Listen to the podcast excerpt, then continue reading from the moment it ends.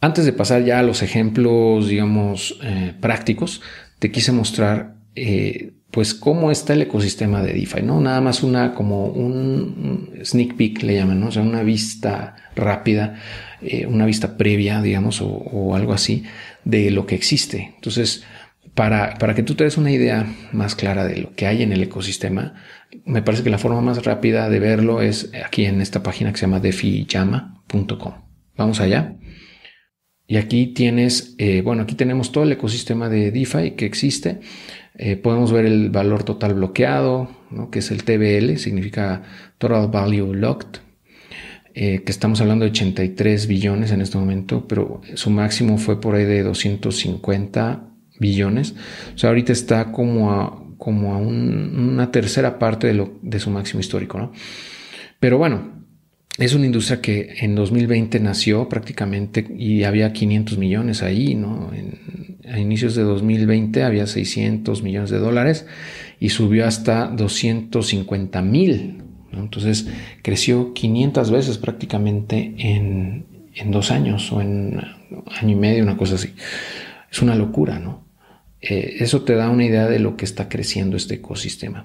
Y bueno, aquí abajo viene los principales, o sea, están ordenados de, de más grande al más pequeño en valor total bloqueado, aunque los puedes ordenar de otras formas, ¿no? Pero aquí por default te muestra el TBL y bueno, vemos a MakerDAO en la primera posición, luego sigue Lido, luego Aave, luego Uniswap, Core, ¿no? Entonces, eh, aquí si tú le das clic a estos, pues ya vas a poder explorar cada uno de estos protocolos, ¿no? Más adelante te voy a mostrar un ejemplo de Aave, por ejemplo, o de Uniswap, también de PancakeSwap eh, y, de algunos más. ¿no? O sea, eh, aquí puedes ver, pues todo el, digamos que todo el panorama. Ahora ya si te quieres ir por categorías, puedes ver, por ejemplo, por cadenas, cuáles son las cadenas principales y vemos que Ethereum tiene el 64% de la participación, o sea, de, del mercado. Aquí puedes ver, por ejemplo, en, en, este caso, cómo este salto que se dio fue cuando murió Terra, porque Terra tenía, llegó a tener el 15% prácticamente de la participación del mercado, casi el 15%, y desapareció de casi casi en dos, tres días se fue al hoyo, a cero. Entonces, por eso la, participación de Ethereum subió del 55 al 64, porque el pastel se hizo más chiquito, ¿no? De manera muy rápida.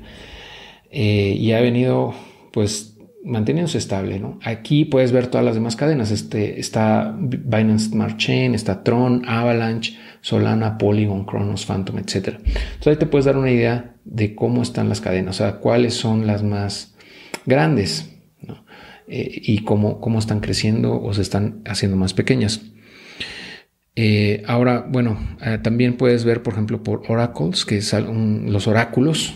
Vamos a ver cómo, más adelante cómo, qué son los oráculos, pero es un, a grosso modo son, son, haz cuenta que son los ojos de las cadenas, son, son protocolos que extraen datos del mundo exterior y los alimentan a las cadenas, por ejemplo, precios, em, eh, este, precios de cualquier activo o de acciones, de índices, eh, de empresas, etcétera. Te da toda la información que necesitan las cadenas, a las alimenta. Y bueno, los principales son Chainlink, Maker y bueno, hay más, ¿no? Por aquí, hay muchos más.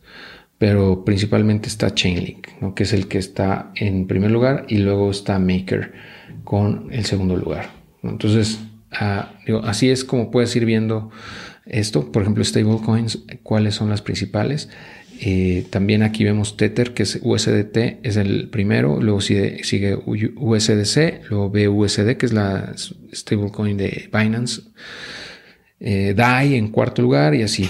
Entonces puedes ver cómo ha ido cambiando la participación de estas, de estas eh, stablecoins. Por ejemplo, aquí está UST.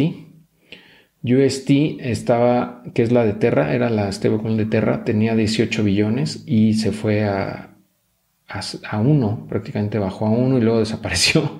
Está en 79 millones y luego ya se fue a, 500 millones. Entonces, eh, pero ya no pinta, ¿no? Entonces ahí puedes ver cómo se va, cómo va cambiando esto.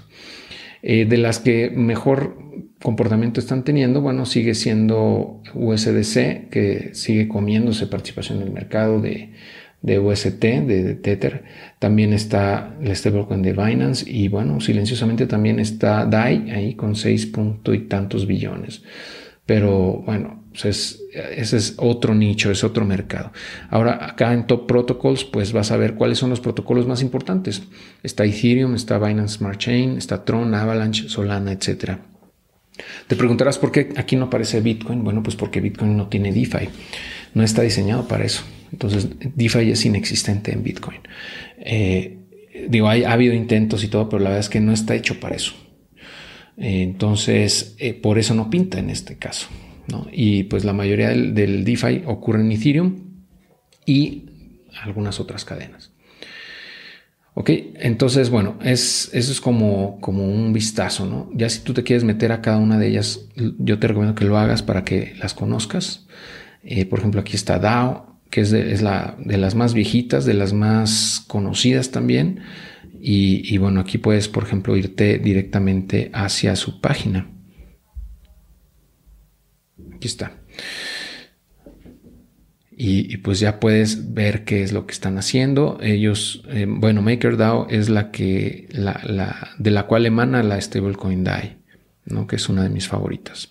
Aquí hay un video, por ejemplo, y bueno, ya te puedes meter, como te decía al inicio, al hoyo del conejo, ¿no? al, ahí y, pues seguir investigando por tu cuenta. La verdad es que está muy padre todo esto, entonces vale la pena que le eches un ojo con calma. Nada más te muestro esta de Defilama, la página defillama.com para que veas, ¿no? Es un vistazo y de ahí te puedes seguir y ver un montón de cosas.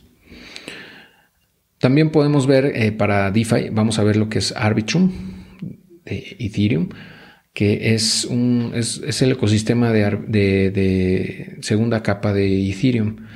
Y aquí pues están todos estos protocolos, Está One Inch, eh, Aave, Abort, Adamant, etc. Hay un montón de cosas aquí, hay de NFTs, hay hay metaversos, hay juegos, hay un montón de cosas, ¿no? O si quieres ver, por ejemplo, NFTs, pues aquí, aquí puedes hacerlo, son, son los que hay allí. Eh, está la, parte de lending, o sea, dónde obtener préstamos, eh, yield optimization, eh, cuáles son también los principales. bueno, pues hay un montón de cosas, ¿no? O sea, cada uno tiene su, su función y pues sería cuestión de que te metas a verlas, ¿no? Este, pero bueno, este es el ecosistema de Arbitrum que es, es, la segunda capa de Ethereum y funciona con fees muy bajos, pero con la seguridad de, eh, de Ethereum.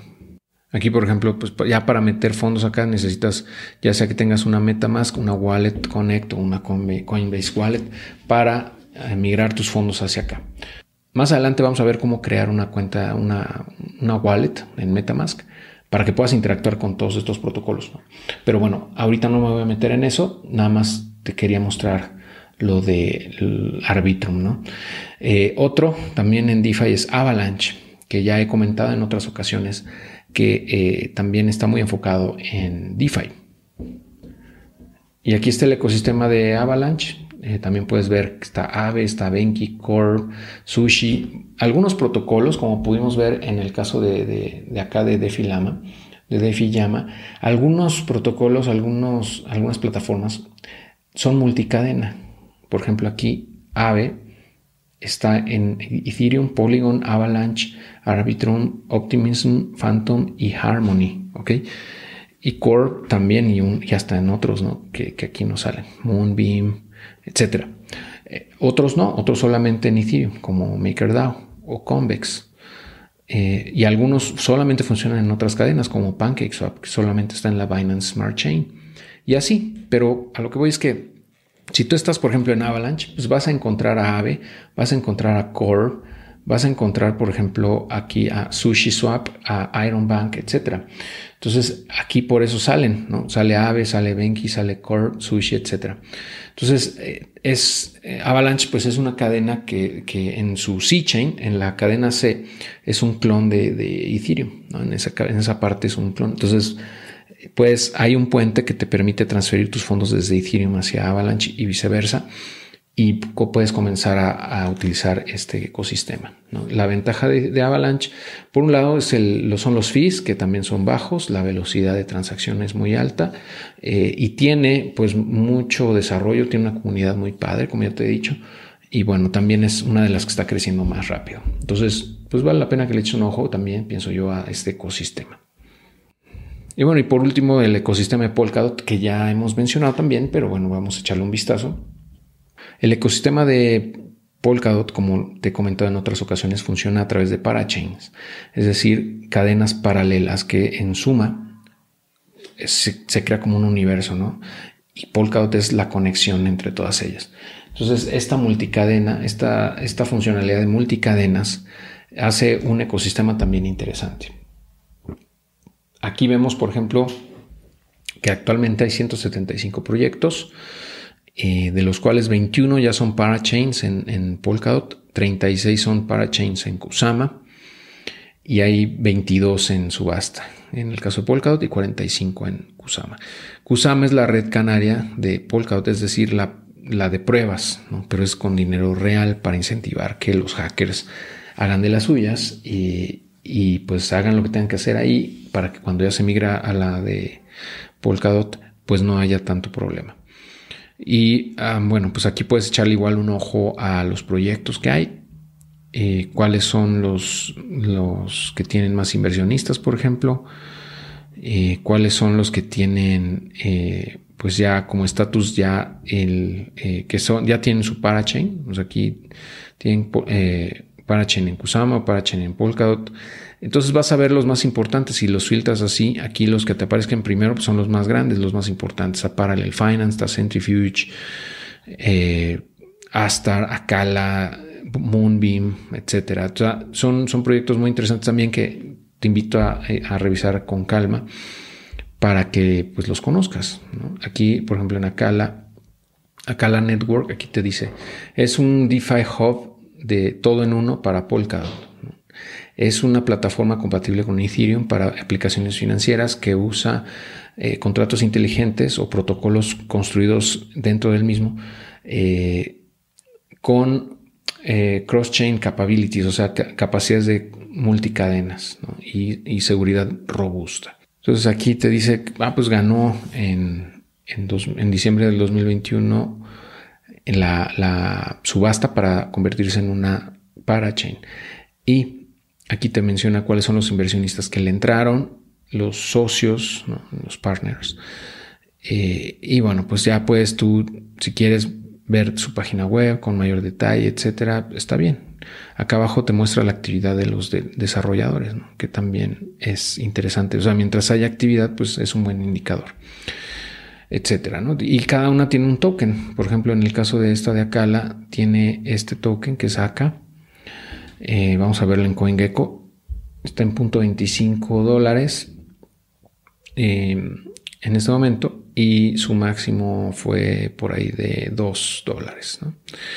Entonces, ahorita está bastante bajo. No quiere decir que, ya no vaya a poder bajar más. Siempre puede bajar más. Pero bueno, eh, es cuestión de que les eches un ojo y, las evalúes, ¿no? Si te hace sentido también hacerte con algunos tokens de estos eh, pues que los integres, ¿no? Quizá tu portafolio como, como parte de la parte, como una parte especulativa, vamos, como el 10% especulativa que, te comentaba, ¿no? De, tener un, portafolio sólido con, con Ethereum o con Bitcoin o con AVAX o lo que sea, lo que tú consideres que sean los mejores tokens en un 80, un 90% y el resto ya puedes especular, ¿no? Con, con este tipo de tokens que tienen mucho potencial, pero eh, por otro lado, pues también tienen muchísima más volatilidad. Y bueno, ese es a grosso modo lo que te quería compartir en este episodio, en este video, porque es un vistazo nada más de lo que puedes encontrar en DeFi. Y, pues como puedes ver hay muchísimo, es un universo cada uno de ellos.